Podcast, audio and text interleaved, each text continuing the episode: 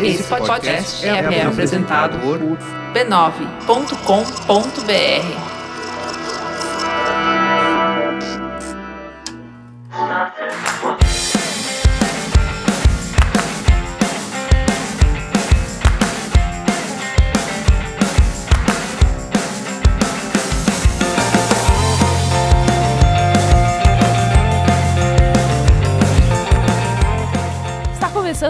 Spoilers Talk Show, o podcast do spoilers.tv.br, onde a gente senta aqui para conversar sobre televisão e cultura pop e outros assuntos mais, por que não? Onde também aprendemos japonês. Foi.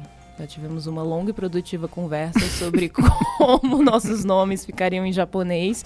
Muito estranho. muito, muito, muito estranho. Pague a sua contribuição mensal no Patreon para você poder escutar os nossos nomes em japonês, tá, gente? Obrigada. Então hoje a gente tá assim meio nostálgico porque a ideia é voltar um pouco no tempo pro nosso primeiro podcast. Meu Deus, lembra? O primeiro Spoiler Talk Show que foi sobre streaming. Long, long time ago, I can still remember.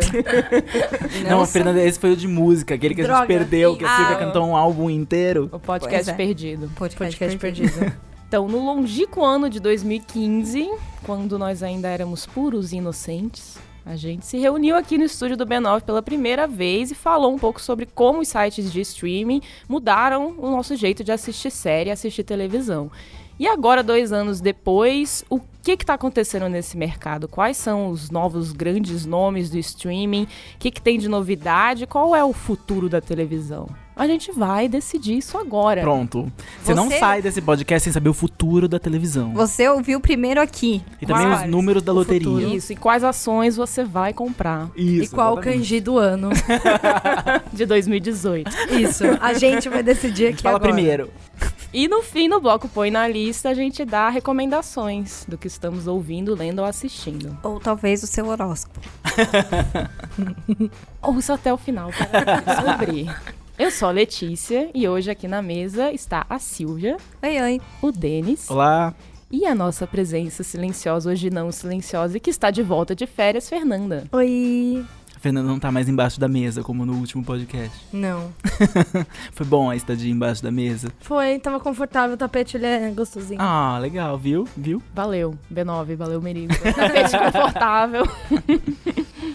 Vamos lá? Vamos, Vamos lá. Vamos. Essa semana a gente pensou nesse assunto por quê? Porque uma de nós, uma emissária dos, dos spoilers, esteve perto do senhor Netflix de verdade. Ela conheceu pessoalmente a figura. Silvia. É, no começo da semana passada, eu fui no, convidada pela Netflix para acompanhar o evento lá com o CEO da casa, da Netflix, que é o Reed Hastings. Uh. Uh. Um senhor muito bem aparentado. Opa, senti. Tá. Muito do simpático. De verdade, nice. ele foi muito simpático, né? Chegou aí para falar, putz, porque eu criei o Netflix e o que eu acho que vai ser dele no futuro. Então ouvimos em primeira mão o que vai ser né? do Netflix no futuro. Aí ele comentou um monte de coisa bacana, assim, ah, não, mas o que, que é o, o, o binge, né? E ele fez uma comparação muito interessante, né? Do porquê que ele criou, que ele achava que a internet tinha que ser on demand. Glossário! Glossário! Glossário. Binge e on demand, Silvia. Binge é quando você maratona alguma coisa, consome um conteúdo sem parar ou alguma forma de entretenimento. Você pode binge watching, que seria né, maratonar alguma série, você está assistindo alguma coisa em maratona. Você pode estar tá, é, binge, uh, binge watching, você pode estar tá fazendo binge Bom, cuidado, cuidado que esse podcast é ouvido por crianças. O que, que você tá fazendo em maratona que não é assistindo série? Não, você tem o binge Cozinhando. tem tem o, o binge cooking, tem então, enfim, várias dessas coisas, inclusive o binge drinking. Opa! Isso não faça, criança. Não faça. Não faça. Não faça. Experiência própria. É. Sempre a Fernanda, Sempre gente. A Fernanda, Sempre a Fernanda. influência. Sorry. E o on demand é aquilo que você pede conforme a sua necessidade. Então, aí ele falou o seguinte, né? Que uh, ele falava, quando eu quero ler um livro, é, eu leio a hora que eu quero. E se o livro é bom e me, me, me segura, uhum. entretém, você fica. Você não tem obrigação de começar ou terminar, ou te limita o quanto você quer ver aquele, do, do conteúdo, né? Ele falou, ó, os livros foram o, seu- o primeiro bind da história. Faz sentido. Faz sentido, né? E ele falou, eu quero ver TV igual eu leio meus livros. Na velocidade que eu Fair quero, a- o número de páginas que eu quero, e não semana a semana, as- duas páginas. Começa a hora que eu quero e termina a hora que eu quero. Exato. E aí eles, né, transformaram a locadora online, né, deles, foram trabalhando na, aí pra tornar, né, um serviço de streaming on demand. Então ele, ele falou disso. Aí o pessoal obviamente perguntou, né? Rolaram perguntas falando: "Ah, mas é, aí on demand, qual que é a sua dificuldade com para negociar banda com as teles?" Hum, isso é um tema sensível no é um Brasil. tema sensível, né? E ele falou assim: "Ó, é o seguinte, todo lugar do mundo reclama que a sua internet é Ruim. ruim. Até o Obama, na, na- quando tava na Casa Branca, eu já vi notícia deles reclamando que o Wi-Fi lá não era legal. Afinal, funcionalismo público é funcionalismo público, Público. em qualquer lugar. Sim. VIP tá aí pra provar. Então, ele falou o seguinte das teles, né? Quando ele conta pra todo mundo que. é, ele fala, todo mundo, né, reclama da internet. Ele deu uma resposta, uma resposta, assim, bem interessante, muito bem construída pelo pessoal de PR da, da Netflix, parabéns pra eles. Falou assim: ó, quem tem que demandar mais banda São vocês. são vocês, os Ele passou a bola pra gente. Foi. Foi. É assim, ó, tá, é com você. Até porque o, o lobby do Netflix tem um limite. É. Uhum. né? São os cidadãos do próprio país que têm que fazer pressão em seus Exato. políticos. Apesar das empresas terem, às vezes, muito mais força do que os cidadãos, dependendo do lugar onde elas estão. Uhum. Sim, e aí é, ele falou que, por exemplo, um caso super bem sucedido foi a questão da Austrália, ali na aprovação de não Hum. limites, não sei o quê, pra, pra alguns tipos de serviço, outros, tal, né? Então ele falou que na Austrália o pessoal reclamou, deu tudo certo. Vamos Legal. reclamar. É, É, é. eles pararam de surfar durante três dias. Se você leu o Põe na Lista da Letícia do podcast anterior, e você leu, o Você Põe na leu, você leu, a né? gente sabe Né? que você leu. A gente linkou um artigo da Bloomberg em português, muito grande e muito completo sobre por que, que o Netflix está dando essa importância para o Brasil. Coincidentemente, o Netflix apareceu no Brasil duas semanas depois desse artigo ter saído. Uhum. Além de, de resumir a história do Netflix no Brasil, que chegou em 2011, já tá aqui mais tempo, é um dos primeiros países para os quais o Netflix expandiu suas operações, porque antes ele só existia no Canadá. Até 2011 ele só existia no Canadá e nos Estados Unidos. E depois ele abriu expandindo pra América Latina. O Brasil foi um dos, dos mercados testes, assim, dessa expansão. Eram inicialmente 43 países e agora já são mais de 200. Então, é bastante coisa. Só na China que eles não entraram ainda, né? Porque a China, isso é um parênteses, por alguma razão eu assino um newsletter sobre o mercado de televisão e cinema chinês. E é, to- é diário e ele é muito bom. E a China tem não um, nem dois, mas uns sete serviços de streaming que competem entre si. E o mercado de streaming deles é extremamente fechado e extremamente regulado pelo Sim. governo, pois comunismo. Destino. China. Mas é... um grande mercado que eles com certeza estão ensaiando pra Exatamente. tentar entrar lá também. O né? que eles têm com a China são parcerias com serviços de streaming locais para distribuir alguns tipos de conteúdos que são aprovados pela censura.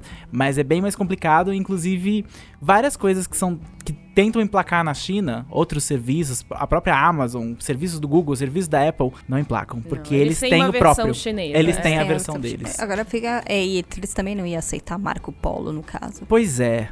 Tem certas coisas que, que talvez sejam. Se bem que Marco Polo eles aceitariam. Por quê? Sim, Eles, gostam de heróis próprios, eles não ligam que eles estão ocidentalizados, e até que Marco Polo tinha um bom elenco de atores asiáticos. Eram todos americanos, asiático-americanos, não eram chineses nascidos na China, ou pelo menos eu não posso afirmar que nem todos nasceram na China, mas eram todos americanos. A série era em inglês, mas pelo que eu sei do que eu leio sobre programas que dão certo na China, é, são sempre programas que exaltam heróis nacionais.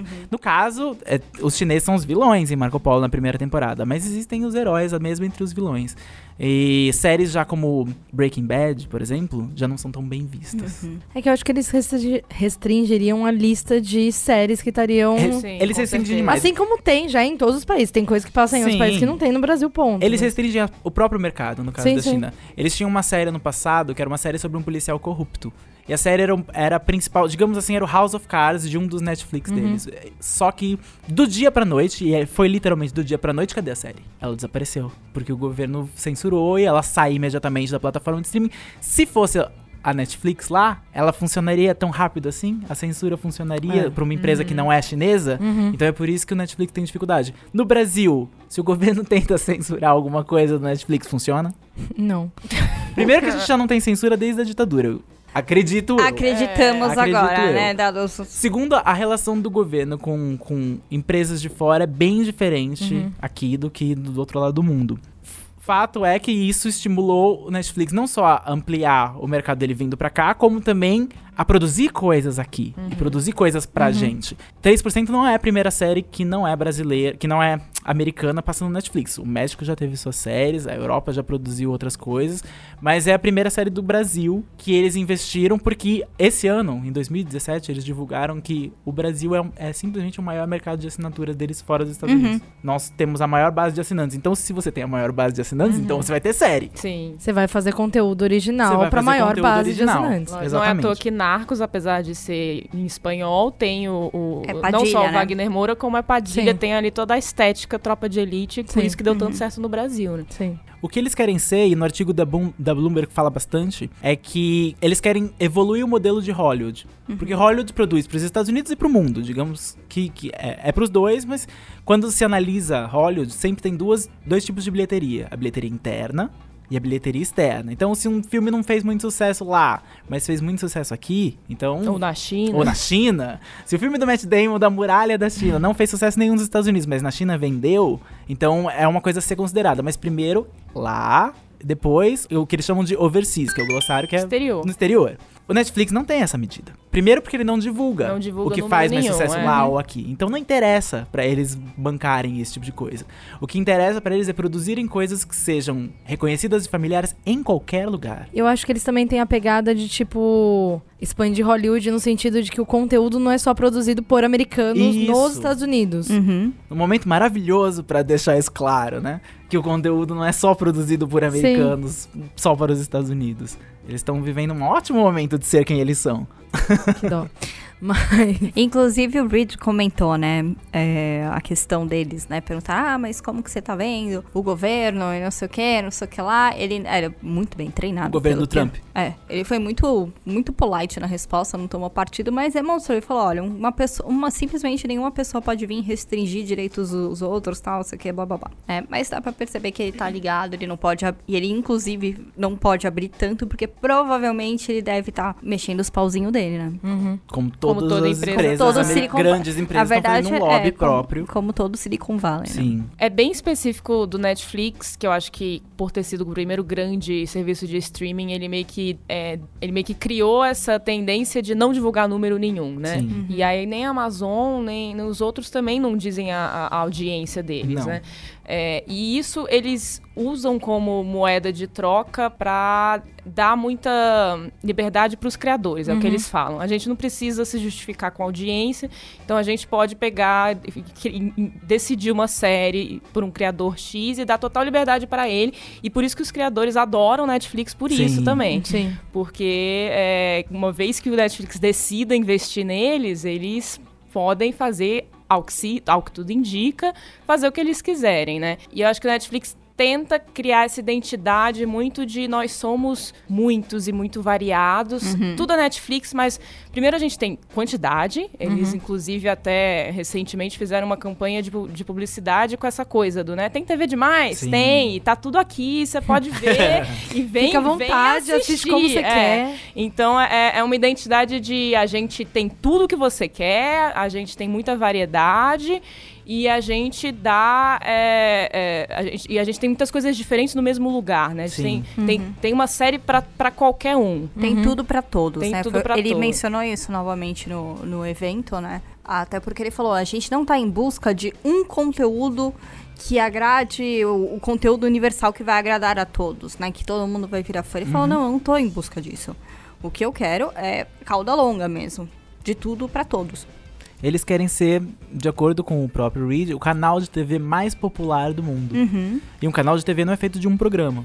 Não, é feito, de uma- Se é, se, é pra, se é pro mundo inteiro, ele tem que ser feito de muita coisa. Não, ele tem que ser feito de uma enorme programação. E Exatamente. eles conseguiram fazer isso relativamente rápido, né? Porque se você imaginar que no início do Netflix só tinha House of Cards por um, um longo tempo, Netflix longo no tempo. Brasil, Foi a pelo única menos, coisa. foi sinônimo de House of Cards. As pessoas assinavam pra assistir. Sim. E hoje, tem tanta coisa. Tem tanta coisa estreando o tempo todo.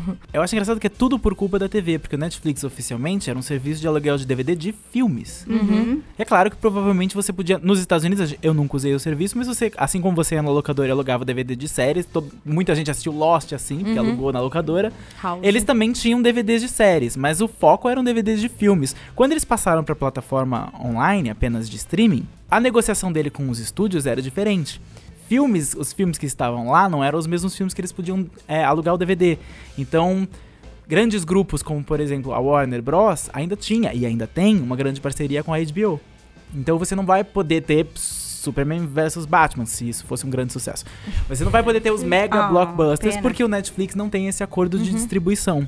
Então, o que que, se- o que, que renderia pra eles uma, um melhor, uma melhor distribuição, mas que não seria filmes, porque filmes tem um mercado de cinema, tem lançamentos, tem, um, tem uma coisa mais, é, tem uma coisa mais é, sedimentada, séries. Porque séries podem ser distribuídas em qualquer lugar, séries podem, eles podem ter o controle total de- da, de- de- da programação, de temporadas, e séries não são é, finitas. Elas Aham. podem durar Elas te prendem. elas podem durar anos. Não pra sempre, porque nada é pra sempre, graças a Deus. Porque imagine uma série que durasse Só. Supernatural. Só Supernatural. Supernatural é pra sempre, é verdade, desculpa. Inclusive, Supernatural, eu acredito que um dia eles vão começar a fazer séries pro passado. Vai surgir uma série do Supernatural dos anos 90, que já existia, você não sabia, e daí dos anos 80. Ela vai até... Você vai descobrir que ela tá sendo feita desde Isso, sempre. ela vai Ela até vai- o começo do tempo e ela Foram- vai amarrar as duas pontas do infinito. Ela vai furar o, es- o contínuo Isso. tem, espaço temporal, Isso, né? Tipo Exatamente. Flash, quando ele alcança a velocidade. Ela vai ser o flash da série. Bem, você ouviu aqui primeiro.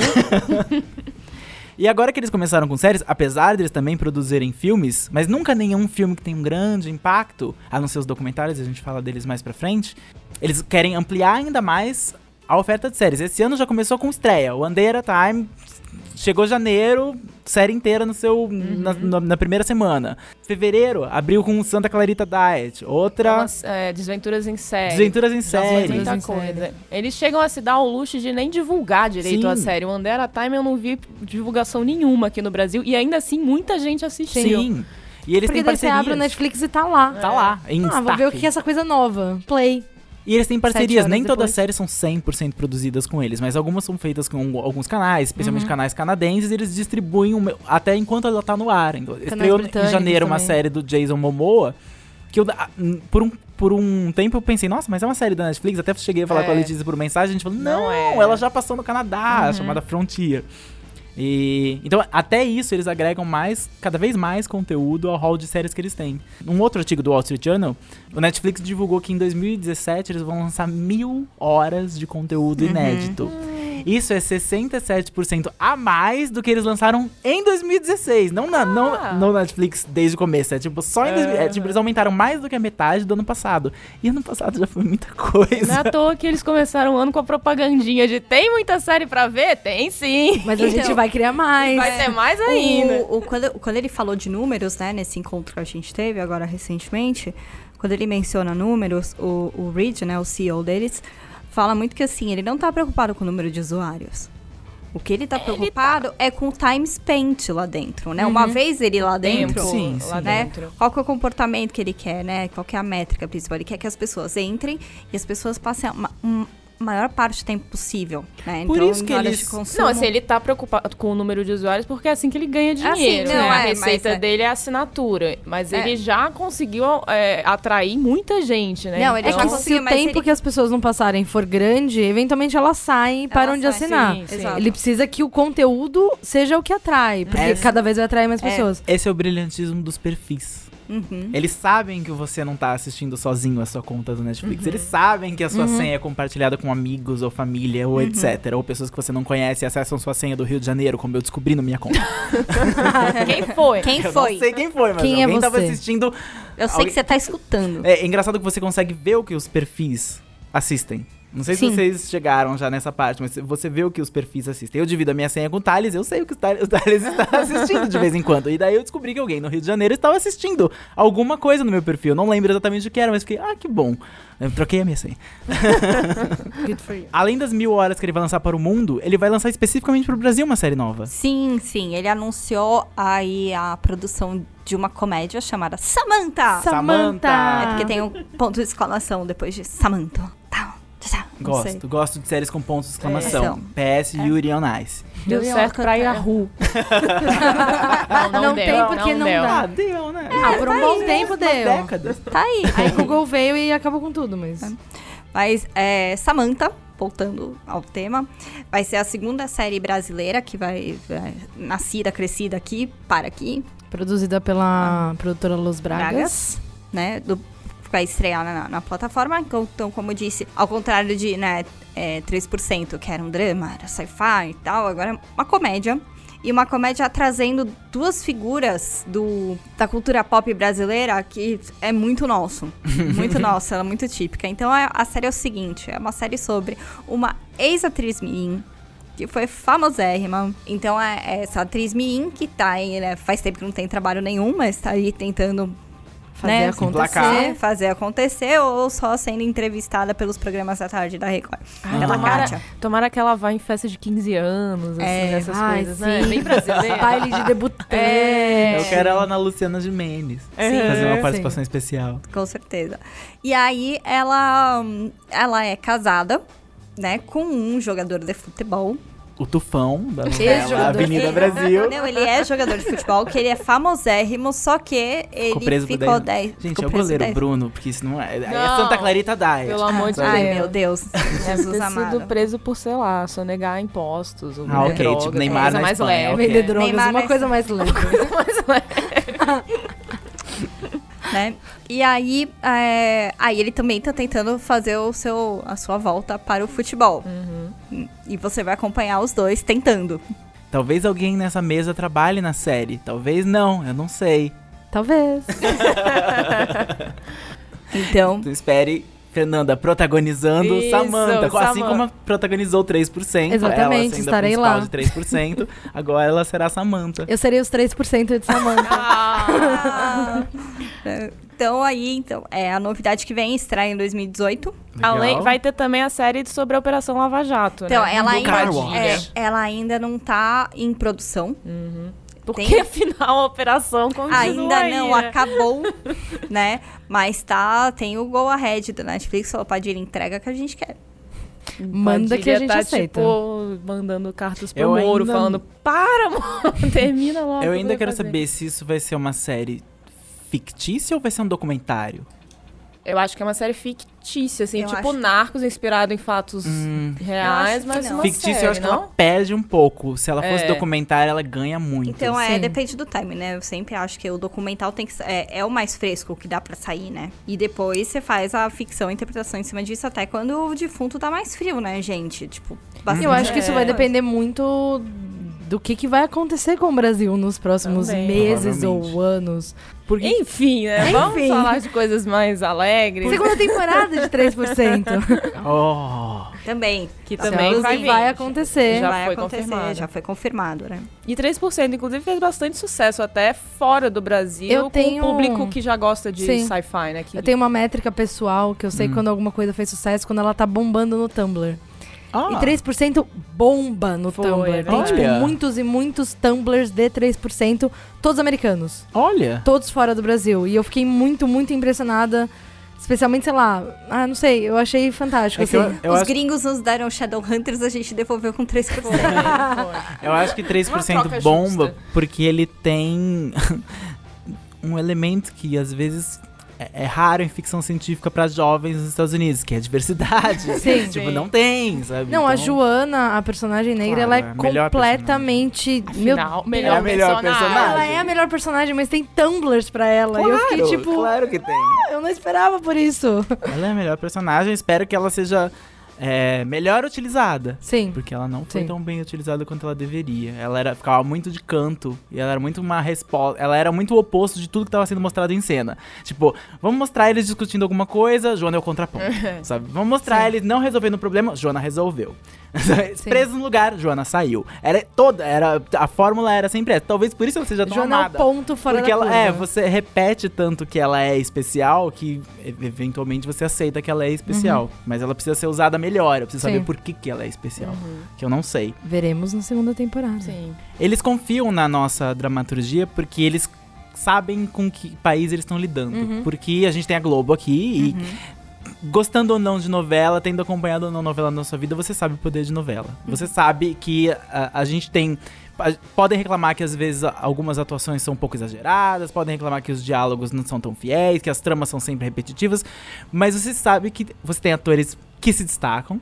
Você tem novelas que se destacam, dependendo da época, você tem novelas que dominam o país. Não acho que é. a- eu fiz a brincadeira falando que o jogador de futebol era o Tufão, que, que era o Murilo Benício em Avenida Brasil. Não acho que isso seja completamente uma piada. Eu acho que eles levam essa novela em consideração, por exemplo, pra fazer Ah, alguma coisa pro. Brasil. Sim, ela. Porque era, tinha um núcleo cômico. Era uma novela de, de- Era um trailer de suspense, mas o núcleo cômico dela, que Era era, a família do jogador de futebol, que tá tentando refazer a carreira, com uma esposa meio maluca, era muito bom, funcionava muito bem. E quando eu vi essa sinopse de Samantha, eu falei, tá. Eles sabem o que era bom em Avenida Brasil, mas eles não podem copiar a vingança. Mas copiar a família já é outra coisa. Pega um elemento aqui, um elemento ali, é assim que o Netflix funciona, né? É, Pelo ao algoritmo, ao vai mesmo vendo os tempo, elementos. ele virou e falou: ah, a gente não. Não busca, quando a gente tá no país e começa a pro- produzir conteúdo nesse país, imitar o que ele já tem. Então, Sim, assim, claro. Netflix não vai ter novela. Não, é. né? Óbvio. Mas ele vai saber absorver o tantinho Elementos correto do melodrama. pra é. colocar na receita deles e criar um, algo novo, uma Sim. leitura nova naquela cultura. É, Netflix não vai querer concorrer com a Globo, que aliás, a gente fala muito aqui sobre Netflix, Amazon, esse- essas empresas de mídia de fora Uhum. entrando no Brasil, mas a Globo também exporta pro mundo inteiro. Sim. Tem novela da Globo É passa premiada. em diversos países. E eles, É premiada e a Globo é uma das maiores empresas de mídia do mundo inteiro. e eles escolheram duas produtoras pra fazer as duas séries. A Boutique produz conteúdo pra Globo. Olha. E fez a, a 3% pra Netflix e a Los Bragas também. Então eles estão, tipo, meio que jogando junto. É tipo, ó, galera, a gente Claro. tá chegando aqui, É, vamos todo mundo eles, eles, ve- eles vieram dar uma movimentada na própria indústria do entretenimento brasileiro, pra quem trabalha, né, com produção cinema, né, que tava meio presa entre os mesmos fornecedores, Sim. players, todo mundo trabalhava para as mesmas pessoas, né? Sim. E muito preso ao formato novela, né? O formato série no Brasil é uma coisa que existe, mas nunca decolou tanto. E Sim. a, com Netflix agora, pelo menos, são mais opções. É, ela né? entrou atuando num outro, eles devem falar, a gente entrou atuando em outro, outro mercado, né? O mercado de produção de série. Não tô concorrendo com a produção da novela ou com, com a produção do filme, né? Sim. Que é- são outros modelos de produções. E aí ele também comentou que a mesma coisa, a resposta dele vale para as produções aí da Record, as, as novelas gospels e, e tudo mais, que ele, tipo, ah, a gente não vai concorrer. Sim. Ele, se, se eu quiser o conteúdo e o conteúdo é bom, eu coloco ele lá. Concorrer, na verdade, é engraçado, mas não é o forte do Netflix. Não que ele não esteja concorrendo de fato, mas ele nunca vai pra eliminar alguém. Sim. E as outras plataformas de streaming que surgem também não vão mirando no Sim. Se a gente for falar da Amazon, que chega no Brasil em 2016, em dezembro de 2016, ainda chegou tímida, foi também da noite pro dia, um belo dia você acordou e alguém colocou no Twitter, a Amazon está aqui, você pode assinar. Daí você assina e daí não tem tanta coisa. É, Quem fala, nunca passou por "Ah", isso? Aí Quem você nunca passou por isso? desassina e fala, melhore a Amazon. Estaremos aqui esperando por você. É. A Amazon fez isso não só no Brasil, diferente do Netflix, que começou aos poucos, América Latina, a Amazon, é, em 14 de dezembro, abriu para 200, pa- 190 países. Então, gente que não fazia a mínima ideia. Gente, lugares em que até talvez o Netflix não tenha chegado, a Amazon já chegou. Pri- Primeiro porque ela tem uma receita bem maior do que o Netflix. E o Netflix não é pouca, não é pouca É. coisa, mas e a Amazon, é... ela já tava nos países Exatamente. É. como um site Como de vendas, loja. como uma loja Como uma loja. online. Então ela já tinha um endereço, digamos assim. Ela chegou timidamente nos Estados Unidos com algumas produções, algumas séries. Transparent é a mais famosa porque ganhou prêmio, porque tem prêmio de- por atuação, tá sempre. Agora virou uma, uma da- das queridas da tia do M. Transparent vai estar sempre lá. Se não tiver Transparent por um ano, ela ainda vai estar lá. Eu, eu aposto. aposto que ela vai continuar lá. Por quê? Porque é uma, uma boa série e ela é diferente do que existia. E é nisso que eu acho que a Amazon aposta. O que não está sendo feito. Assim como. Diferente do Netflix, que quer fazer a coisa original com base no que ele conhece, no estudo que ele conhece, a Amazon quer ir pro total original. Aquilo que nunca Uhum. foi feito, que não é baseado em nada. Então, para que. Onde que ela consegue esse. esse hall de, de pessoas que vão pensar em coisas tão fora da curva? No mercado alternativo independente. Especialmente no cinema. O que ela quer é trazer essas pessoas do cinema independente, de festivais, Sundance, de Berlim, e fazer eles produzirem séries aqui. Não é à toa que eles tentaram com o Woody Allen. Tudo bem, o Woody Allen não é exatamente Não é uma pessoa independente. Mas É, chega no público que gosta Mas do cinema chega no É, independente. ele, público ele agrada ao público independente. independente. Exatamente. Mas não funcionou. Primeiro porque é o Woody Allen. E ele não é uma pessoa com que, que- método e não existe uma fórmula de sucesso do Woody Allen. A gente nunca, ninguém nunca sabe quando um filme dele vai ser bom, quando não vai. Nunca não sabe se é o elenco, não sabe se é o roteiro. É, ele é é imprevisível. Ele é imprevisível. Tal como cinema independente. Cinema independente, independente é imprevisível. Você se o cinema independente se torna previsível, se a pessoa é certa, ela já, já foi cooptada pelas grandes. pelo mainstream. Ela já Sim. virou uma coisa. Ela, ela, já não, é, já, ela já é o David Lynch. Ela Sim. já não é mais um cineasta. A Fernanda, que conhece mais cineastas do que eu, tenho certeza, e tem os seus favoritos independentes, sabe disso. Quando, é, quando o independente cruza pro grande público. Sim. E o que que a Amazon apostou no ano, no ano passado? Ela apostou muito em séries, porque ela sempre fez. Então, Mozart in the Jungle deu certo Sim, porque ganhou o ganhou Globo de Ouro. Por alguma razão. É boa, mas por alguma razão. É o Globo de Ouro, ganhou o né? Globo de Ouro. Eles Não faz sentido mesmo quando as coisas são surpreendentes. O Globo, o Globo de Ouro pode fazer o que eles quiserem, eles, eles fazem. Ela apostou em ficção científica fazendo a adaptação de um livro que não é dos livros mais populares do Philip Dick, que é Man the High Castle. O showrunner era, era uma, um uma das pessoas principais na sala de roteiristas de Arquivo X. Na segunda temporada Série, trocou. Eu gosto de do Man da High Castle. Man the High Castle é uma boa série Uhum. que eu não amo. Mas eu reconheço que é boa série. Na verdade, eu acho que o que eu mais gosto de Man the High Castle é a coisa mais Amazon sobre ela. Ela é linda. Sim. Linda, linda, linda, linda. Ela é é, a linda. Amazon faz séries lindas. A Amazon faz inclusive. séries. Não é à toa que elas, que elas esse ano, essas, na semana passada, a Amazon anunciou um contrato com o Nicholas. Eu nunca vou conseguir falar o nome dele, mas é o diretor de Drive, que eu vou ler o nome dele. É o Nicholas Winding Rain. Rain, é uma, tem uma Gali. e que é o diretor de Drive, que é o diretor de Only God Forgives com o Ryan Gosling. E ano passado fez o Neon Demon, Que é lindo. que é lindo. É um filme que existe, é lindo. E quem pagou foi a Amazon. Sim. E agora eles trouxeram ele pra fazer uma série. Que vai ser linda. Que vai ser linda. E a gente espera que seja tão boa quanto Drive e Only God Forgives. Pois é. Talvez se ele chamar o Ryan Gosling, ele consiga. Porque é o parceiro ideal dele. Exatamente. Mas É agora que o Ryan parceria. Gosling tá lá, La Landing, eu não sei. Ah, Eu não sei se ele volta pra One True. Hopes for. Mas essa é a aposta da Amazon. A cabeça da Amazon, um dos diretores da Amazon, se chama Ted Hope, ele veio diretamente do circuito independente, ele era um dos responsáveis por Sundance por muito tempo, e eles pegaram ele pra dentro e falaram, a gente quer produzir esse tipo de coisa pra um público específico. Eles estão criando uma identidade Sim. com o material que eles Uhum. estão produzindo. Não é a, a Netflix que quer Quer criar uma mundo. identidade É. do mundo, que A quer criar tudo pra cada lugar onde ela produz. Não, a Amazon quer criar uma identidade do que o que, que a Amazon produz. O que eu acho muito engraçado, eu não, eu não sei se eu posso colocar o Netflix nesses termos hoje, claro que não é, mas oficialmente o Netflix foi uma startup pequena, Sim. local, Sim. Califórnia, que, que cresceu como uma locadora de televisão e se tornou essa coisa global e agora quer ser global, quer que a identidade dela seja global. Enquanto a Amazon já começou com uma grande loja de sucesso, tem alcance no mundo inteiro que é ser essa coisa independente, É. muito exclusiva. São dois. É que eu acho que a Amazon, justamente, ela. Tudo que a Netflix aluga, digamos assim, a Amazon já vendia. Sim. Então eles já tinham tudo isso, eles querem ter alguma coisa Exato. nova. A Amazon é a primeira que tem parcerias com canais, por exemplo. Uhum. A Amazon tem uma parceria com Showtime e tinha uma parceria oficial com a HBO. Mas o que, que aconteceu? Quando os canais começaram a perceber a movimentação da Amazon, a concorrência do Netflix, começaram a surgir essas plataformas específicas de canais. Uhum. No Brasil, uma coisa que veio junto com a Amazon no passado foi a HBO Go, oficialmente Uhum. pra quem não é assinante da HBO, que é uma plataforma de streaming, mas não é como a, como o Netflix ou como a Amazon, porque até então a, o HBO não faz coisas só pro streaming. Sim. Ele pode até lançar antes, como foi na The Night Off ano passado. Tava lançado uma semana antes no streaming. Mas não foi feito pra aquilo. Sim. Que é uma coisa que eu não sei se vai funcionar. É, a- no caso da HBO foi mais por necessidade, né? Foi É. uma questão de o, a Netflix tá, começou a comer os assinantes da HBO, porque a HBO, é, tanto Faz- aqui, aqui no, no Brasil e nos Estados Unidos, lá também é TV a cabo. Sim. Aqui é, uma, é o TV a cabo mais caro e lá também é o TV a cabo mais caro. Então a- a- as pessoas têm que escolher assinar ali todo mês, ter aquele, aquela despesa a mais. E as pessoas assinam Pra pra, nem quê? sempre ter tudo, pra nem sempre ter alguma coisa naquele horário em que elas querem Isso. assistir. É, exatamente.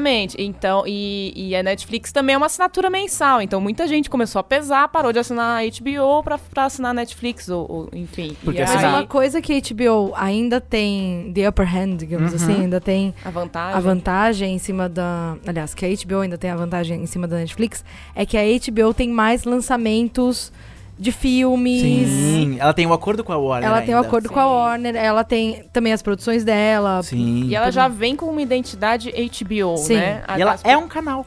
É, sim. Ela é um canal tradicional, talvez um dos mais tradicionais da televisão a cabo é, americana. Uhum. É o canal mais. É o, quando se pensa em televisão a cabo, por excelência, quando as séries começam, quando começou a, a maldita, eu não aguento mais falar esse termo, mas a era de ouro da, TV, a era de ouro da TV não começou na TV aberta. Ela começou Ela na começou HBO. na HBO. Ela foi a, a- o A canal. criadora de Mad Men. Isso, é, a, a dispensadora de Sim, Mad Men. sim.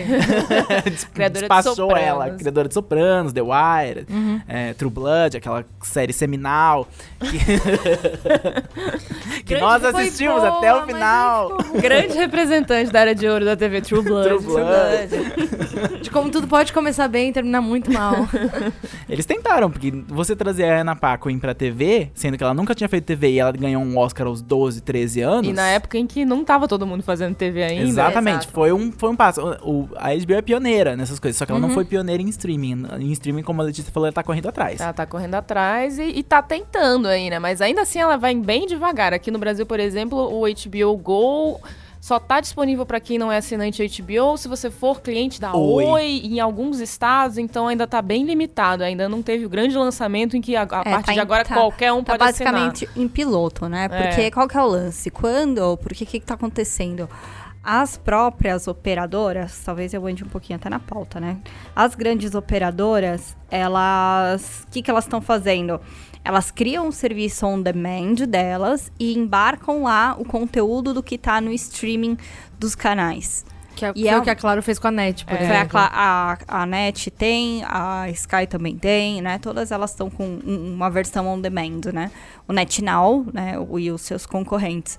E isso faz a pessoa falar assim: ah, não, então, pra que, que eu, eu posso então continuar assinando a minha TV a cabo? Porque eu posso assistir a minha TV a cabo em qualquer lugar. Se eu chegar num hotel, tem Wi-Fi, eu tiver com o, o meu aplicativo ou whatever, eu, eu consigo ver, eu consigo levar a minha assinatura de TV a cabo, que antes ficava restringida A TV da as- sala. A TV da sala, que você só podia assistir no sofá, agora você vê mais valor em pagar uma mensalidade de TV a cabo, porque você pode levar ela pra qualquer lugar. E você pode assistir os programas no, no horário que você quiser, porque a série que tá sendo passada Passada. pelo canal, ela depois que o episódio tá- passa na- TV, ele entra lá no É, NetNow pra não, você e, é- assistir. e é, não é só o, a, a série, é programas de variedade, que é o, o grande filão do da TV a cabo, né? A galera que fica lá pendurada assistindo, meu, qualquer coisa na GNT, no, no, no History e afins, É que eu acho que né? eles não querem inovar no, no, no mercado de streaming, sei lá, uma HBO, um, um Telecine On, não sei,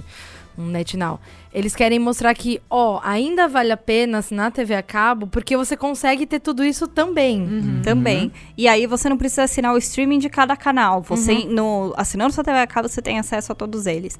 O que eu acho é engraçado, porque a gente fala de, de, de streaming, a gente coloca. Quando a gente coloca ao lado de televisão a cabo, parece que é muito mais negócio você ter streaming. Você vai, pa- parece que é muito mais vantagem você pagar R$16,90 pelo Netflix, ou R$19,90 pelo Netflix, do que pagar 189 pra ter a HBO no, no- no- na Vivo, na net. Só que existe um, um- uma coisa que streaming não cobre, e ninguém tá fazendo isso, que são justamente não, não necessariamente os programas de vari- variedade, Mas os programas ao vivo, as coisas ao vivo que estão acontecendo. O YouTube tenta cobrir isso de vez em quando com a abertura das Olimpíadas, mas Sim. é uma vez a cada quatro anos. Mas esse tipo de plataforma cobre apenas conteúdos fechados que você vê inteiro, da Play, sai a hora que quiser. Mas e você não tem. atemporais. E atemporais, mas você não tem de fato. ele- a Netflix fala que ela quer ser um canal de televisão, mas ela não é um canal de televisão. Porque um canal de televisão não tem só séries ou filmes passando, ou realities. Ela tem uma programação contínua de coisas acontecendo ao vivo que você pode acessar. E eu, eu, eu falo isso porque, por exemplo, a BBC na Inglaterra tá tendo um grande problema porque ela tá sendo desmontada pelo governo. Como tudo na Inglaterra está sendo desmontado agora. Inclusive, quase a própria, o próprio Reino Unido daqui Pois a pouco, é. né?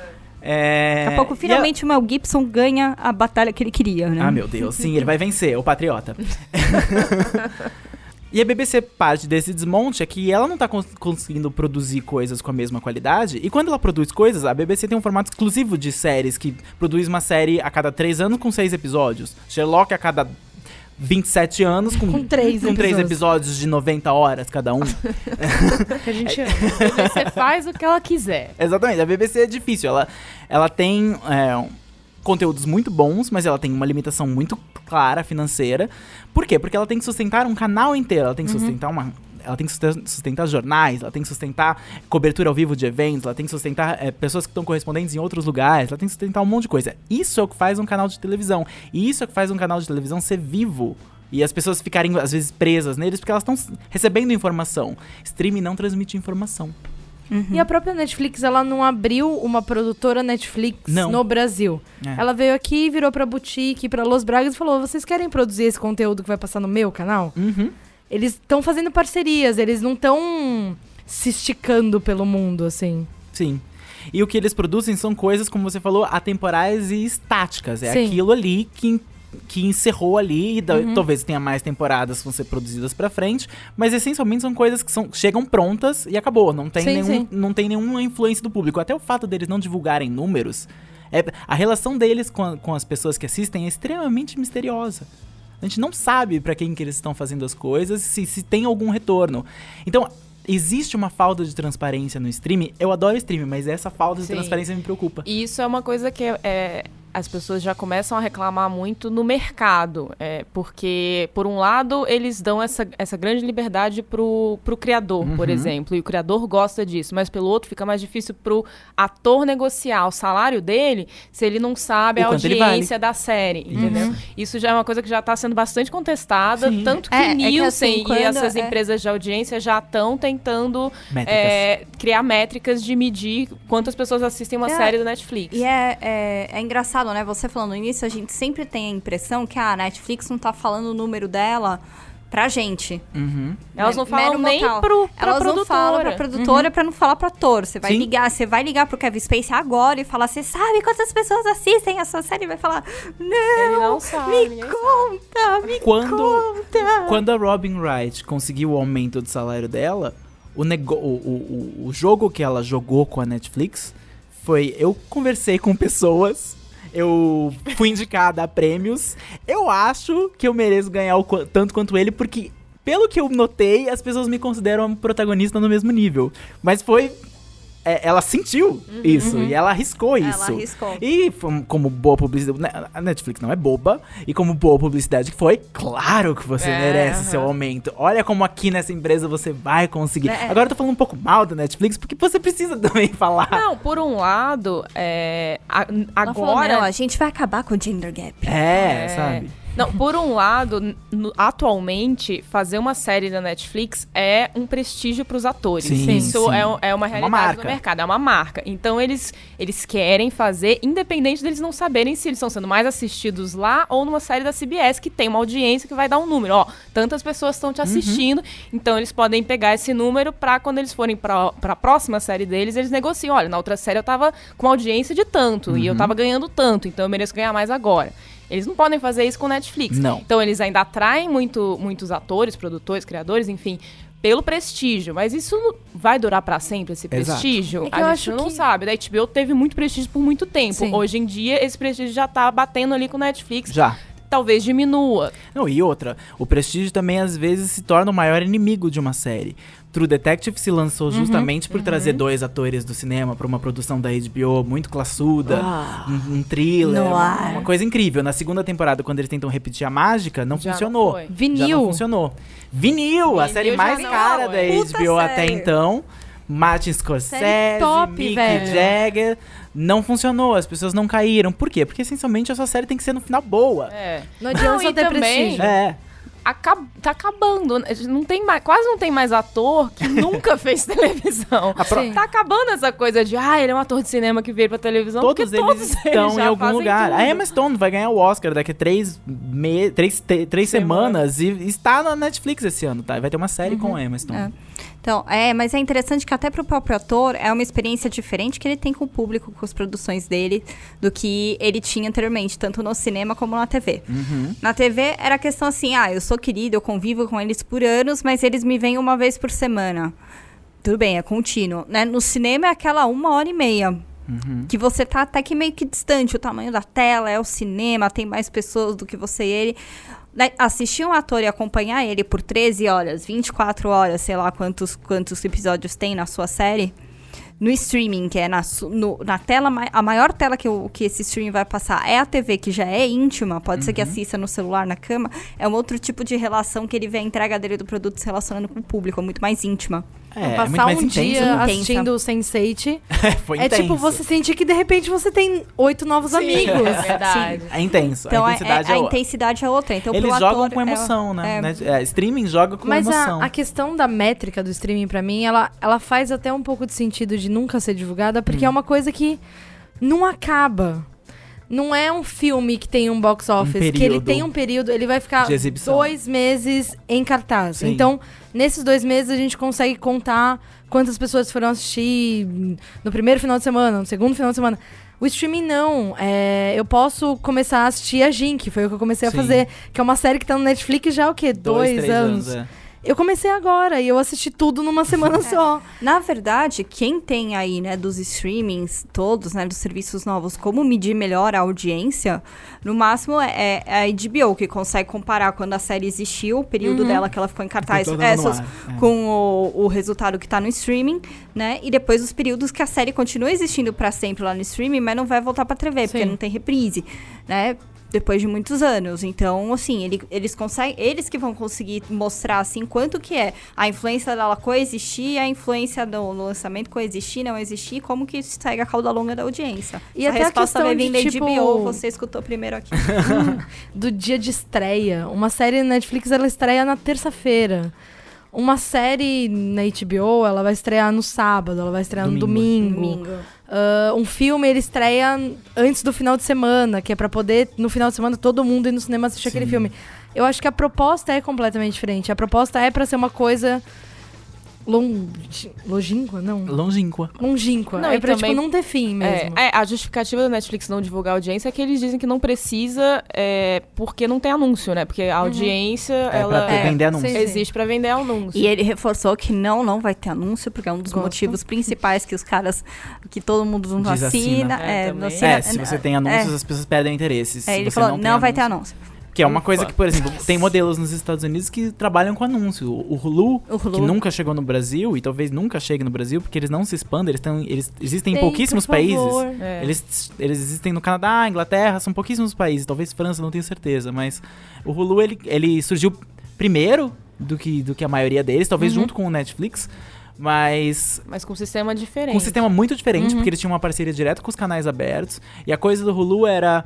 vo- não só você tem séries, as temporadas anteriores de uma série inteira, como New Girl, por exemplo, mas se New Girl passou na Fox na terça-feira, na quarta tá no Hulu. Uhum. Então eles vendiam o serviço como, ah, perdeu na televisão? Tem aqui. Porque foi antes dos canais terem esses, Suas próprias seus plataformas. próprios, suas próprias plataformas. Na época que eu era mais que eu assisti caro. uma série do Mark Strong de três episódios, feita, sei lá, pela BBC em Claro. 1900 e sei lá, que, Claro. não sei o que, que tava no Hulu. Olha lá. Sim. Não é dá uma pra achar em parceria nenhum provavelmente lugar, com a BBC mas tinha no. Hulu. É uma parceria com a BBC que eles tinham. É, o Hulu é o mais sem identidade comparando com os outros, né? Se o Netflix quer ser TV pra todo mundo e a Amazon é TV independente, o Hulu, é, TV. aceito todo mundo. Não, o Hulu é, nós Ele é somos TV. a TV. É. E ele é um pouco. E ele é um pouco a, a última esperança. Sim. Por exemplo, o Mindy Project, que É, saiu Mindy da Fox, Project, rodou ela pra tá- vários ela- lugares, vai pra Netflix. Hulu salvou. Aham. É. Please Like Me, que é a série australiana que muita gente adora. Rodou o mundo inteiro, o Hulu salvou. Brian temporada. Fuller. Brian Fuller. Rolou É. todas as emissoras. Hulu aceitou o Brian. Fuller. E o Hulu continua colocando os, os episódios semanalmente. Sim. Mesmo quando a série é original deles, ou essas séries que são salvas por eles, eles mantêm o formato televisão. Não tem binge Não pra tem. eles, não e eu é acho que um, um teste interessante pro Hulu agora, porque até agora o Hulu, as séries originais deles são séries que ou que já estavam na TV, ou que poderiam estar na TV, né?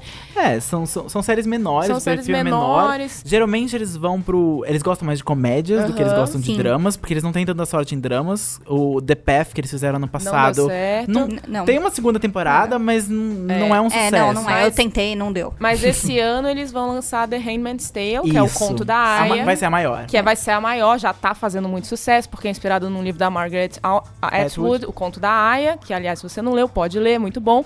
É bem atual. Tem um filme também com a Claire Danes. Tem o filme, vai, é, tá saindo O no momento é lido certo. pela Claire Denis. Tá saindo no, no momento certo aí de volta aí Resistência. do resistência a, a um governo quase ou fascista, né, no Uh, caso. E é sobre um futuro distópico em que as mulheres não têm mais direitos reprodutivos, enfim, pode ser um futuro distópico ou pode ser só o futuro. Então, no Brasil é quase o presente. Gente! Então, eu acho que vai ser um, um- um- Eu acho que a gente pode esperar ou mudanças, ou pelo menos uma mudança no impacto do Hulu nesse ano. Uhum. Com certeza. O negócio é que, é, uma vez que o Netflix entrou de verdade, de cabeça, eu falo o Netflix, eu falo ah, Netflix, é, escolha o seu gênero, é X Netflix. Arroba Netflix. Arroba Netflix. Uma vez que eles entraram nesse mercado e eles começaram a produzir su- suas coisas originais, essa virou a tendência. O original. Não é só você ter um, um- um meio eletrônico, eletrônico, um meio na internet de distribuir seu conteúdo que tá lá no seu canal. Por isso que eu não vejo força na HBO Go. Porque elas não produzem nada pra HBO Go. Até a CBS, que é a Globo dos Estados Unidos, vai produzir a, o- a continuação de The Good Wife somente online. A, pro- a continuação de Star Trek, que é tipo, talvez uma das franquias mais reconhecíveis da televisão no mundo inteiro, vai ser somente online. Sim. Até o canal mais tradicional e, e- e careta, digamos assim, já percebeu que o negócio é produzir as coisas para a internet. A- alcançar também esse público, não só esse público, mas também esse público. E outra, porque se você não fizer isso, lugares que você nunca imaginava que fariam conteúdo original vão começar a fazer. O YouTube começou a fazer conteúdo original, que ainda não decolou. O Snapchat anunciou essa semana que vai ter sua primeira série. Uhum. No Snapchat. Provavelmente ela vai durar 30 segundos, vai ter uma pessoa pelada e você vai tirar, poder tirar um print, mas a pessoa vai saber. e é isso. Vida? Como na vida, né? Se você não tá produzindo coisas novas sem deixar de fazer o que você já faz, você não tá indo pra frente. Então, por isso a HBO tá tão ameaçada. Por isso a HBO, por exemplo, nesse Globo de Ouro não brilhou. Ela não ganhou nada. Nada. É a primeira vez que ela não ganha nada. Enquanto a Amazon ganhou. A Amazon ganhou com uma série do Billy Bob Thornton que três críticos e a mãe do Billy Bob Thornton assistiram. Nem o Billy Bob Thornton Ele assistiu. não assiste TV. Pensa que pelo menos esse ano a gente não vai ter que aguentar na HBO aqueles ganhadora de tantos globos de ouro. não, não, esse ano não. Agora vai ser indicada a tantos globos de ouro. E outra, se a HBO aposta tanto em Game of Thrones, ela mesma já deu a data da morte de Game of É, Thrones. sim. E essa morte não vai ter a Melisandre pra salvar. Não. É morte de verdade. A HBO tá numa corrida contra o tempo aí pra tá tentar Ela tem, ela tem um, achar- é. um certo tempo pra conseguir se reinventar. A Globo, que é a, a grande campeã de audiência, talvez o canal que tenha mais audiência no mundo inteiro, porque a audiência da Globo é. é- a audiência de uma novela na Globo é, é, é a maior audiência de alguma série do Super a Bowl. audiência do Super Bowl. É, a né? audiência do Super Bowl. É. É, a audiência da no- de uma novela ruim na Globo, é a audiência do Super Bowl.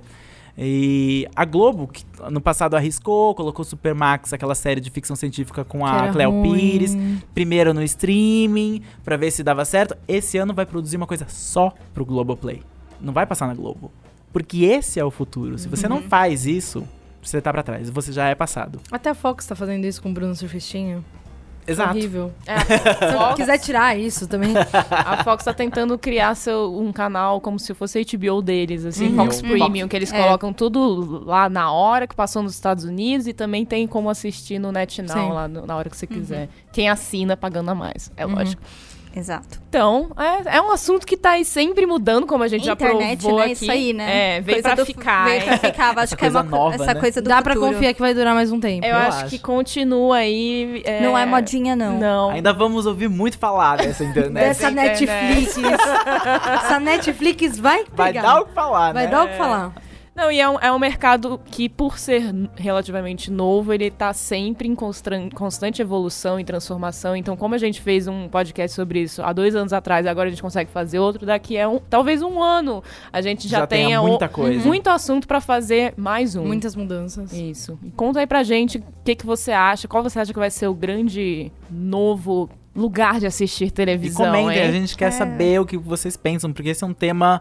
Esse é um tema. Você não precisa ter assistido todas as séries do Netflix pra Não. comentar, você só precisa conhecer que ele existe, você conhece. Só precisa passar um tempo lá tentando escolher o que assistir. O que é você muito difícil, entende. você vai sim. acabar assistindo três episódios de Yu-Gi-Oh! Como eu faço todas as vezes. Ou Para Sempre Cinderela, pela quinquagésima vez. Que já tá parado no minuto 37, Exatamente. que é quando ela encontra o príncipe pela primeira vez e grita Thomas Moros em cima dele. Não sei porque eu sei disso, não sei, mas eu sei. Quantas vezes você já assistiu isso? Talvez muitas. Conta pra gente qual é o filme ou série que você deixa salvo na sua lista do Mas Netflix. conta mesmo, a gente quer ver os comentários. Conta. mesmo que a gente tá prestando atenção em todos, a gente gosta muito de ler. Isso. O meu, por exemplo, é Orgulho e Preconceito de 2005, que está lá na Ai, minha lista, Deus. porque sempre que precisa, eu quero ver Mr. Darcy pedindo a Elizabeth em casamento. Eu gosto. Eu já na paro. chuva. Eu já paro em love, love, love. Daí eu volto.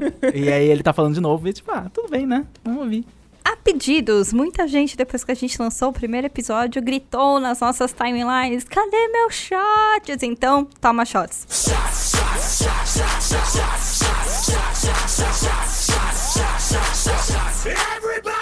Como a gente tá falando de streaming, é, e a gente falou de muitas coisas boas que o streaming nos trouxe, a Silvia explicou binge watching no começo, mas uma das coisas ruins que acontece com o streaming é que é tipo uma, Uma nova mazela. uma nova mazela da vida Do moderna, século do século XXI. Talvez livros sejam teses, doutorados já estão sendo feitos sobre isso. É quando você está preso numa série, porque ela estreou Tá na sexta-feira, ela tá lá inteira, todo mundo tá falando que é boa. Tem- Domingo você tá lá sem tomar banho. ela tem 13 Você episódios. não quer ver ninguém, porque daí você vai ter que tomar banho. Isso. E tá lá. E o Netflix, a única coisa que ele faz é perguntar: você ainda está vivo?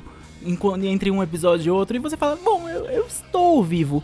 O que a gente quer saber é qual série que você assistiu inteira, mas se ela passasse na televisão, talvez você tivesse assistido dois episódios e nunca mais tivesse voltado. A minha seria, infelizmente, eu digo isso com muito pesar no meu Eu coração. já tô pronto pra fazer. Ah. Segunda temporada de Demolidor. Ah, não, tudo bem. No meu caso é qualquer uma da Marvel. Oh, Talvez Jessica menos Jones. Jessica, Jessica Jones. Jones. Ah, Mas ainda assim eu teria demorado mais. Eu ia baixar, ia ser aquela que eu ia ficar por último, assim, porque é muito longa, tá. sabe? Mas não, é Demolidor e Luke Cage, se não Luke fosse... Cage eu nem assisti, porque eu já tinha passado pelo processo em- em- na segunda temporada de Demolidor.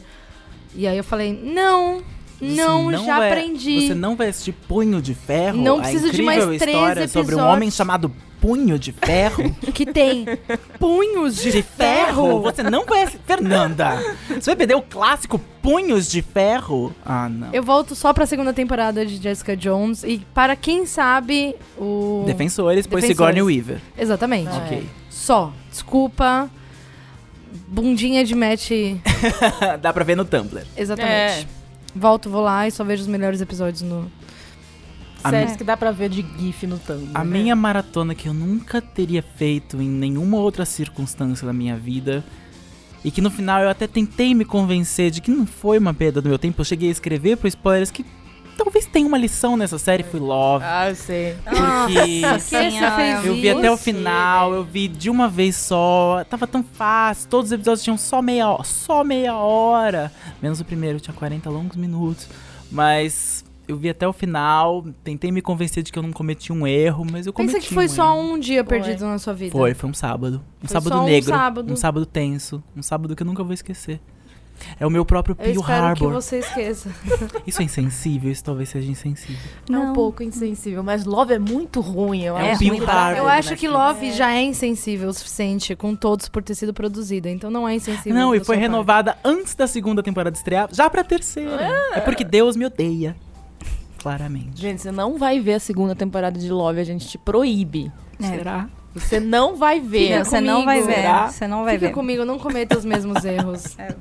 Eu te seguro, eu não vou voltar. A gente vai ensinar É. o seu gato a, Oliver, a desligar a televisão toda vez que a cara Love. é, daquele ator horroroso de Love aparecer, ele vai Ele, ele desligar. sobe na tua cara, assim, É. tipo, te unha e te impede de olhar pra frente. Eu acho que assim, eu acho que basicamente todas da Netflix, os originais Netflix, eu não, eu não assistiria se elas fossem uma vez por semana. Meu Deus, nenhuma série da Netflix. Nenhuma. Orange the New Black, House of Cards. Jessica House of Jones. Cards.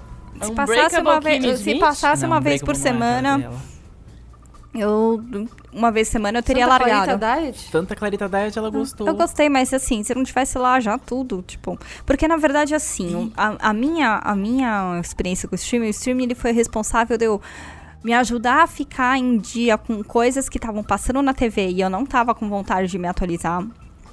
Né, porque eu não sabia se era bom tal, e aí as pessoas iam vindo, aí eu, eu escutando, aí um dia de bobeira em casa, pá, e fiquei em dia e comecei a acompanhar na TV a partir do momento que eu fiquei em dia.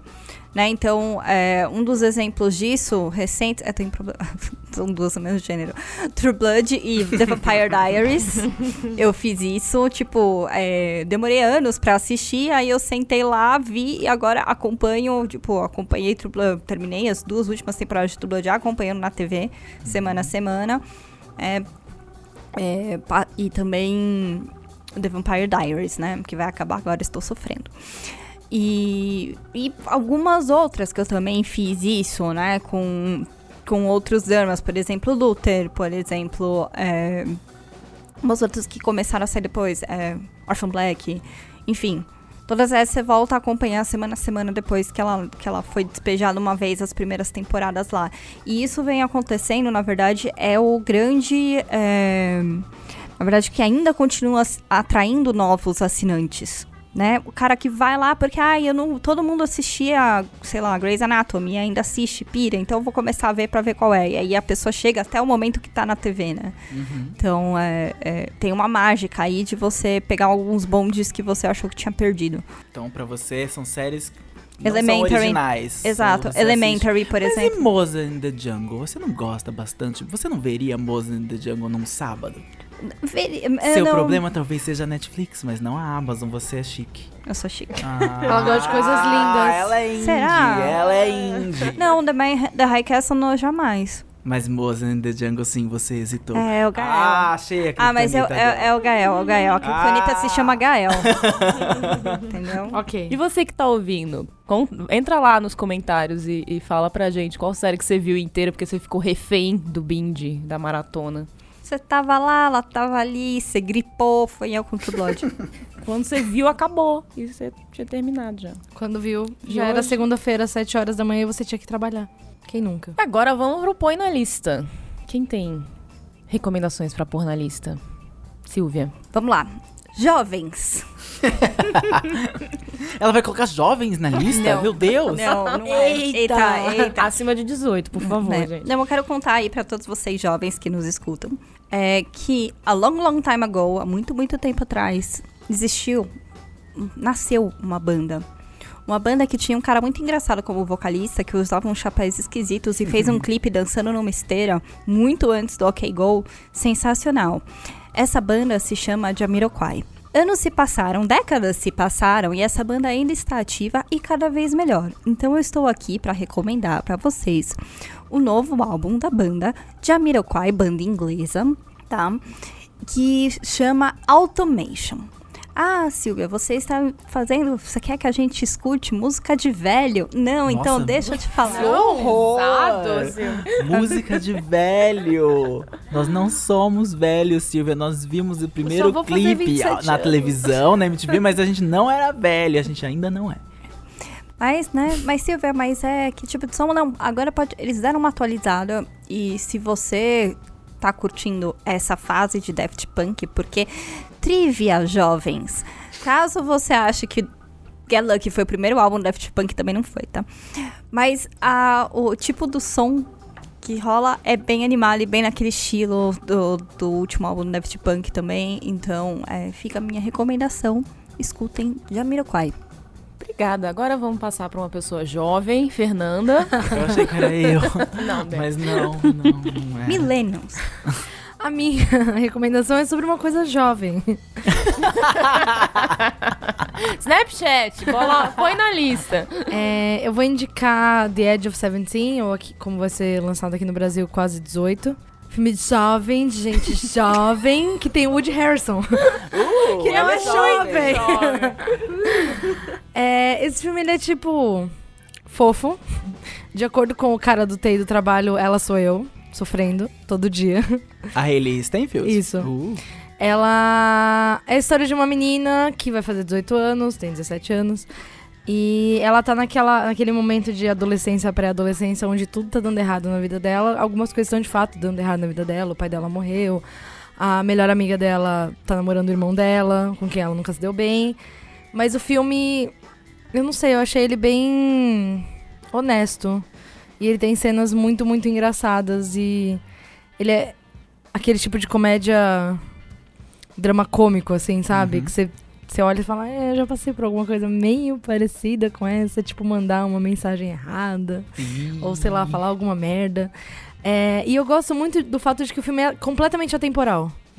Ele é clara, ele claramente se passa agora, em 2017, 2016, mas eu acho que assim, ele fazia tanto sentido há 10, 15 anos atrás, como ele vai fazer daqui 10, 15 anos. E até a direção de arte, não- você não vê muitos celulares, as roupas tem um pouco de cada coisa, assim. Eu gostei bastante dessa coisa de tipo, olha, isso é a juventude, isso sempre foi a juventude, isso sempre vai ser a juventude. Adolescentes às vezes precisam conversar com pessoas mais adultas pra dar um, um norte. Eu não sei, eu gostei bastante disso, assim. Eu gostei bastante do filme. Quase 18. Quase 18, assistam. Vai estrear nos cinemas nas próximas semanas. Denis, e você? Eu também vou recomendar um filme. Eu tô na minha missão anual de tentar assistir os filmes que derem pra assistir do Oscar desse ano. E eu consegui matar os melhores filmes e agora estão nas categorias de Matar. atuação. É, eu matei. Porque, Porque tiveram Ai, alguns porque que de eu tive fato que matar o Mel. Gibson. sabe? Tipo, eu achei que já tinha matado ele, Não, mas ele, voltou. ressuscitou. Ele sempre volta. E eu cheguei finalmente em Capitão Fantástico com o Viggo Mortensen, que tá indicado a melhor ator. E eu não sabia muito bem o que esperar desse filme. Eu sabia que o diretor dele, eu conheço o diretor dele porque o Matt Ross ele faz um personagem em Silicon Valley. Ele é o Gav- Gavin Belson, ele é o chefe da, da- do, do Google do Silicon Valley, que é um ele é, sempre- é uma pessoa insuportável na série e um diretor muito sensível, porque Capitão Fantástico, Capitão Fantástico é um filme muito sensível sobre um pai que a esposa dele se mata, você não vê. E você acompanha a vida dele com os filhos, ele tem cinco filhos, seis filhos, todos na floresta. Ele cria os filhos numa floresta, numa casa toda improvisada, com um regime que é ao mesmo tempo militar, filosófico. Ele tem toda uma teoria de, de, de educação dos filhos que são completamente isolados do resto da sociedade, mas ao mesmo tempo super bem informados sobre ela, estranhamente bem informados sobre ela. E ele é forçado a tirar esses meninos do isolamento quando eles têm que ir até o funeral da mãe, que é num outro estado, que eles nunca viram, na casa dos avós, que são ricos, tradicionais, conservadores. Então é um, é um o filme é, é um meio que um, um embate entre entre alguém que entre extremos, entre alguém que foi muito à esquerda, porque ele é claramente um- uma pessoa é, de esquerda, e os pais da, da, da esposa dele, que são muito conservadores, muito de direita.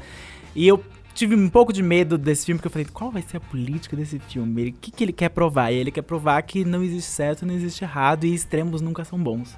É, é muito bom, o filme é muito bom. Tô é Capitão. Fantástico. Por um momento me pareceu uma prequel de Peter Pan, né? Mas achei muito Peter fantástico. É. Oh, Meninos sendo criados, no coisa e tal. Não sei o que. É, Tudo bem, pelo que pai. Peter Pan pelo pai, mas é. Tem um adulto. Tem um adulto. É, o tem um adulto, não adulto. tem problema. Tem um adulto que não é tão responsável Então, mas o quanto, de- Peter quanto Pan, ele acha o que Peter ele é. Pan era É, mais velho que, É uma que eles. boa, uma boa metáfora. Capitão Fantástico, assista. É, gostei. eu vou sugerir que vocês ponham na lista nós mesmos. Põe a gente na lista. E a rádio, lembra da rádio? o, o- o precursor do o podcast é o serviço que de você está streaming mais aí. antigo. Uhum, começou tudo isso. Então, é, se você segue a gente no, no Facebook, no Twitter, você já talvez já tenha percebido, mas a gente é, participou de alguns é, programas da, na CBN com a Luísa Silvestrini, que é uma repórter da CBN, está fazendo um- uma hora de, da cultura, assim. Ela fala sobre cinema, teatro, conversa com, com ator, com, com diretor, enfim, é bem legal. E ela também conversou já comigo, com o Denis, com a Silvia, com o Gui, futuramente com a Fernanda, vamos, vamos ver o que vem pra frente, é, falando um pouquinho sobre séries. E aí são, a gente já falou, falou um pouco sobre streaming na, na primeira vez, é, falou sobre séries que estavam tinham acabado de, ser, de, de estrear, eu falei um pouco sobre é, as séries que vão estrear ao longo do ano, enfim, é um, é um momento ali na, na CBN pra gente falar um pouco so- sobre séries com ela. E você pode acompanhar, é, às vezes, é, num Facebook Live, que é quando a gente faz, aí entra ao vivo, vocês podem acompanhar no Facebook, ou no próprio programa que passa na CBN. Todo sábado, entre 5 e 6 da tarde, mais ou menos, dentro do programa Show da Notícia. E depois ele fica disponível na internet também. A gente geralmente linka lá no, no Facebook. Então, seguindo a gente, vocês já, já podem acompanhar aí tanto a Luísa quanto a gente falando sobre cultura pop. E a gente Deixa- vai linkar aqui no é. texto já todas as edições passadas. Uhum. Sim. Deixa a gente tocar no seu radinho, de verdade. Ah. No, no radinho real dessa vez. Ah, outra A gente viajando pelas ondas no ar. Aqui termina mais um Spoilers Talk Show. Acabou. Obrigada a você por nos ouvir até agora. Obrigada a patronos que ouviram a versão estendida e ficaram sabendo de muitas coisas dos bastidores. Fique entre nós. Ninguém conta nada pra nós. ninguém. Se não esquece vocês- de mandar aquela mensagem que eu pedi pra aquela pessoa. É. Mande. E se você quer, tá muito curioso, na versão estendida, cola lá apoia.se barra spoilercvbr e seja um patrono. E vem ouvir coisas sigilosas. Muito. Uh, várias delações. Várias relações. Na verdade, todas as relações que você queria ouvir é, vem É na aqui versão primeiro. É aqui primeiro. A nova série do. Netflix, ó, ó, Operação Lava Jato, está sendo gravada. Aqui. Aqui. no estúdio do Nós B9. somos o narrador no lugar do Wagner Moura. Bem, você também pode seguir o Spoilers no Twitter, arroba SpoilersTVBR, no Facebook. Entra lá no iTunes se você não, por acaso, se não pode apoiar a gente como patrono todo mês. Uma coisa que é de graça você pode fazer e nos ajuda bastante é, É entrar estrelinha. lá no iTunes e dar estrelinha e escrever uma mensagem pra gente, fazer uma Sim. resenha, porque isso ajuda outras pessoas a descobrirem o spoiler. Ou só É. dizer que você ama a gente. Isso. Bastante estrelinhas e muito amor. Aguardamos. Base E da muito vida. obrigada se você Muito obrigada, muito obrigada. Esse podcast foi editado pelo Robson Brava. A imagem de destaque é do Thales Rodrigues. Muito obrigada, B9, pelo espaço cedido e até a próxima. Até, a próxima. Beijo, um beijo. Tchau. Tchau.